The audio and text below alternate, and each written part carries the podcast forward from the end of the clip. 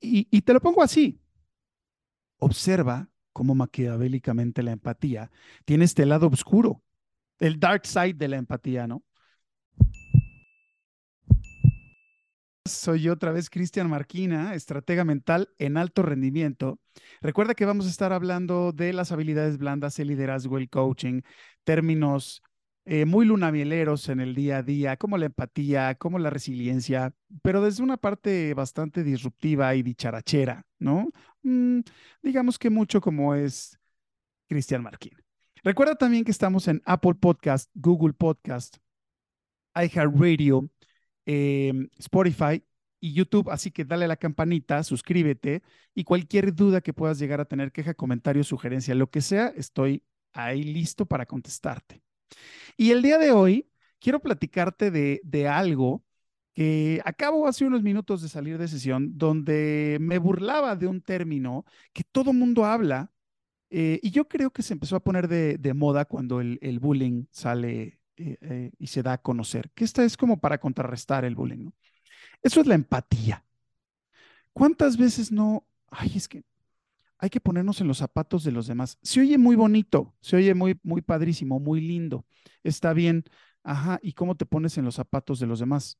¿Sabes de qué número calzo para ponerte en mis zapatos? Imagínate lo ambiguo que puede ser la empatía, que la empatía significa la interpretación afectiva de una realidad ajena puesta sobre mi realidad. Pa' su madre. O sea, ¿cómo puedo sentir o pensar lo mismo que tú?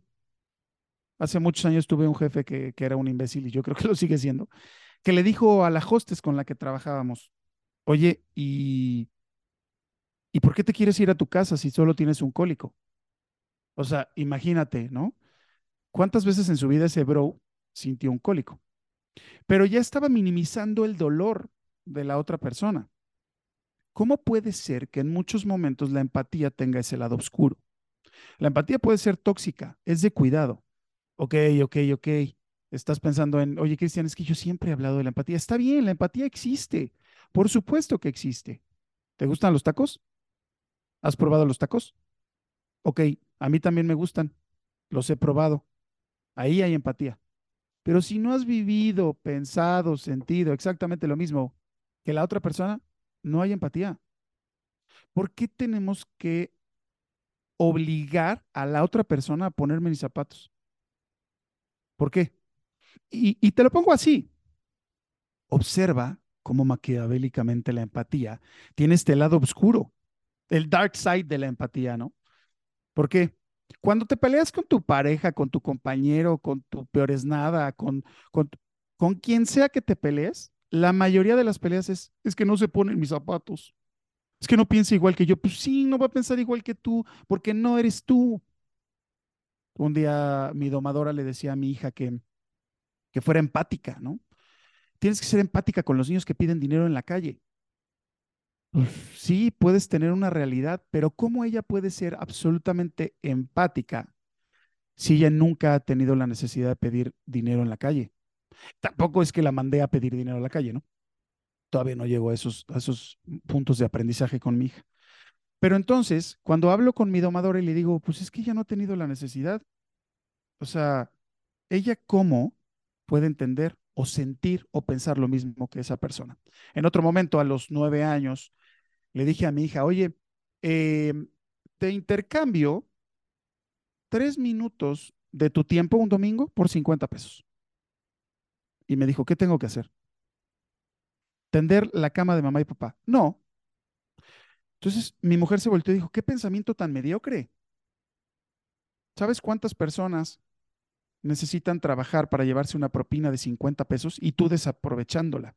Dije, claro, es que ella no tiene ni idea de cuánto cuesta ganarse la vida. ¿no? Dije, entonces no es mediocre. Mediocre sería si ella entendiera cuánto cuesta. Vuelvo a la empatía. ¿no? Es que tú tratas de obligar a la otra persona para que piense como tú y si no piensa como tú, entonces es mediocre. Y lo hemos hablado de la zona de confort. Es que no crece porque sigue en su zona de confort. ¿A ti qué de la zona de confort del de enfrente? ¿A ti qué de forzar el que la otra persona se ponga en tus zapatos? Entonces lo que hice fue sentar a mi hija.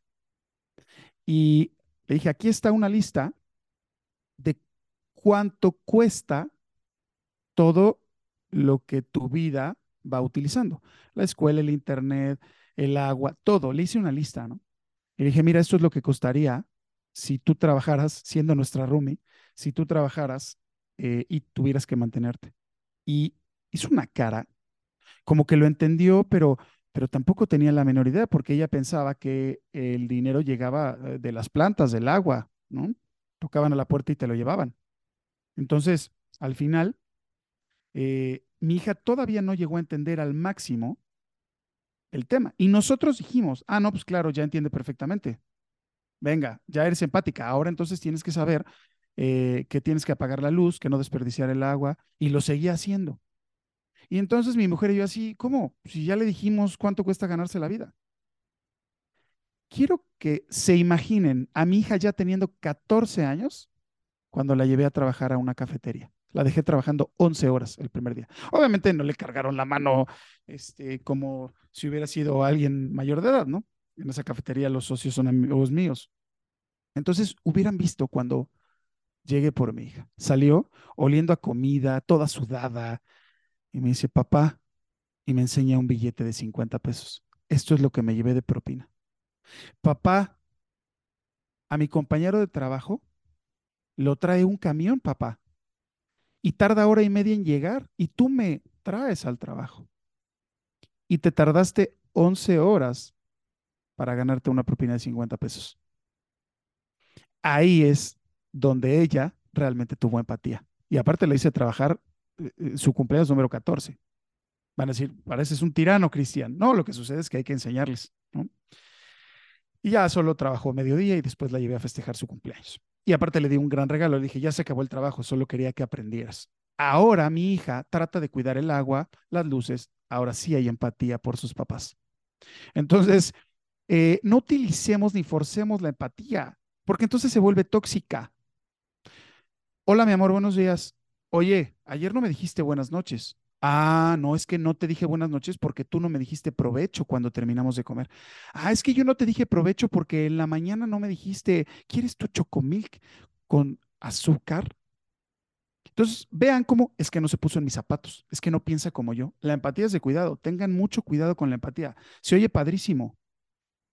Normalicemos el tema de que si no has pensado o sentido lo mismo que la otra persona, la empatía es ambigua, endeble, no tiene fuerza, no tiene poder dejemos de tratar o de forzar la empatía en nuestras relaciones. Ya no me llevo con Jorge porque Jorge no se puso en mis zapatos. Vean, terminas una relación porque no te entendió porque no se puso en tus zapatos. Entonces tengan cuidado con la empatía, no la utilicen para todo. Porque si lo utilizamos para todo, maleducamos. Si lo utilizamos para todo, nos volvemos tóxicos. Y entonces, ahora lo que hacemos es ponerle la capa de empatía al superhéroe eh, porque me está entendiendo. Ponerle la capa de heroína al super empatía, porque ahora mi compañera, mi vecina, mi pareja, mis hijos me entienden y se ponen en mis zapatos. No, por favor. Incluso cuando hablamos de emociones, incluso cuando hablamos de miedos, incluso cuando hablamos de, de qué te está doliendo. Por favor, no hay un umbral dolómetro. Siempre hablo de esto, ¿no? Ay, no, es que las mujeres tienen el umbral del dolor más elevado que el del hombre. Pues sí, si yo pienso que me va a salir un, bebé a mí por donde las mujeres podría salirle, pues claro que me vuelvo alguien que se haga pipí del miedo, imagínense, ¿no? Que me salga un bebé por la uretra, pues salgo corriendo. Entonces, claro está que, que la mujer en ese sentido va a tener un umbral del dolor más elevado. Y no estoy minimizando el dar a luz ni, ni minimizarlo la fortaleza de las mujeres. Ajá, y, y, y ¿cómo saben? Es como, ay, me está doliendo el estómago. Ay, a mí también. ¿En qué porcentaje? A mí en un 94.6 y a ti en un 25.2. Ah, no, entonces yo no me tengo que quejar porque a mí me duele en un porcentaje menos. Carajo, dejemos de empatizar. Es que ponte en mis zapatos, a mí me duele más que a ti. Cuando mi domadora tiene cólicos y dice, ay, es que estoy sufriendo de cólicos, yo trato de entender su dolor. ¿Saben qué le digo? ¿Y ya te tomaste un ibuprofeno? ¿Ya te tomaste alguna medicina? Y trato de apapacharla o trato de consentirla, pero yo no estoy sintiendo su cólico. ella no puede decirme, carajo, tengo cólicos, entiéndeme. Puede ser que me diga, carajo, tengo cólicos, pero el entiéndeme, ¿cómo le entiendo? ¿Cómo le ayudo? ¿Cómo le digo, a ver, pellizcame aquí hasta que me duela como un cólico? Entonces dejemos de utilizar la empatía para forzar nuestras relaciones humanas en el trabajo. Es que Urquidi no es empático conmigo. No sabe que yo le tengo que reportar al jefe. Urquidi tendría que ayudarme más. No, porque tú no eres Urquidi y no tiene tu puesto, no tiene tu jerarquía. Con las parejas, es que terminé a Román, no sé por qué Román, terminé a Román porque no piensa como yo porque no vibramos igual. Pues no, no tiene por qué hacerlo. No tenemos por qué estar en el mismo canal y forzar la empatía. ¿Es linda? Sí. ¿Es tóxica? Si no la utilizas, es muy tóxica. ¿Qué tanto, y te pregunto, y escríbeme en mis redes, qué tanto tu empatía se vuelve tóxica? ¿Qué tanto el em, no compres, adopta, que está increíble, pero qué tanto te vuelves la loca vecina del no puede haber perros de raza en el fraccionamiento porque todos tienen que ser este, de la calle. ¿Qué tanto en esta, pobres perritos, te vuelves ahora una persona que trata de ayudar a todos los perritos, pero eres una madre que pellizca a los niños o que los regaña o que no los pela? ¿Qué tanto utilizamos la empatía cuando me conviene? ¿Qué tanto utilizo la empatía cuando quiero ser el pseudo ejemplo, entrecomillado, de los vecinos? ¿No? O sea, era muy chistoso también, aparte de, ver cómo estas, estas partes tóxicas de es que adopta, no compres, ¿no? que está muy bien. Eso, eso debería ser. Tendremos que, tenemos que minimizar el tema de los perros en la calle, esterilizar, etcétera. Hay muchas medidas y está bien, pero ¿qué tanto tú no estás respetando la ideología de la otra persona que quiere su perrito de raza, que quiere este, su Yorkie, porque tú a fuerza quieres que la gente sea empática con el perro que hay muchos en la calle? Entonces te vuelves la vecina tóxica. ¿O qué tanto eh, eres la, la, amiga de, vamos a hacer ejercicio mañana a las 7 de la mañana y vamos a hacer, es que vas a ver cómo te vas a sentir súper bien. Este, e, es que yo estaba como tú, este, pero siento empatía y por eso te estoy diciendo que este, me pongo en tus zapatos y entonces vamos mañana a hacer ejercicio. Carajo, deja de meterte en la vida de los demás. ¿No? Tengo un, un bro que después vamos a invitar a este podcast que se llama Juan Jerónimo, donde él tiene una filosofía de vida llamada inchingable, y es el no permitir que los demás te chinguen, ¿no? Pero ¿qué tanto tú te estás metiendo en la vida de los demás? Con la empatía, ¿eh? Porque aparte está embadurnada de dulce, de miel, pero le quitas la miel y la empatía es de cuidado. Así que te, te, pido que me escribas en todas mis redes sociales para que, para que nos pongamos a discutir, porque aparte me encanta poder platicar, debatir. El otro día con una prima, es que yo sí estoy de acuerdo con la empatía. No, a ver, ojo, yo también. Arriba la empatía. Uno, dos, tres, empatía. Está padrísimo. Ajá. ¿Y en qué momento la utilizas? ¿En qué momento se vuelve tóxica esa empatía? Entonces, escríbeme cualquier cosa. Si tú crees que no estoy siendo empático contigo, escríbemelo también. Eh, y te recuerdo que estamos en todas las redes sociales, todas las plataformas, como Cristian Marquina Emar, eh, estratega mental en alto rendimiento. Y te recuerdo que estamos en las plataformas Spotify, Google Podcast, Apple Podcast, iHeartRadio y en YouTube. Dale a la campanita, suscríbete y nos vemos en el siguiente episodio. Espero que estos estén gustando porque yo la verdad es que cada vez me la paso mucho mejor. Cada vez estás conociendo más al Cristian desarrollado, dicharachero, bastante relajiento, pero sobre todo disruptivo. Cuídate mucho, Equilibrain.